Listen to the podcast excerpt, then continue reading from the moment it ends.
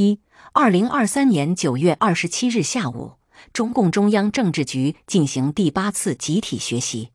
列席的国务委员中，仅秦刚和李尚福缺席。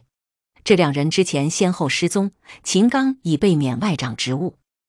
二、二零二三年九月二十八日，李尚福没有出席国庆招待会，已经确认被查。三、二零二三年九月二十八日，张幼霞、张生民出席国庆招待会。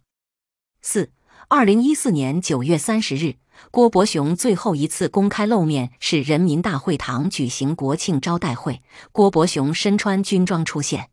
这是郭伯雄最后一次公开亮相。六个月后被查。五、二零一五年四月九日，中共中央决定对郭伯雄进行组织调查，但此事对外并没有公开。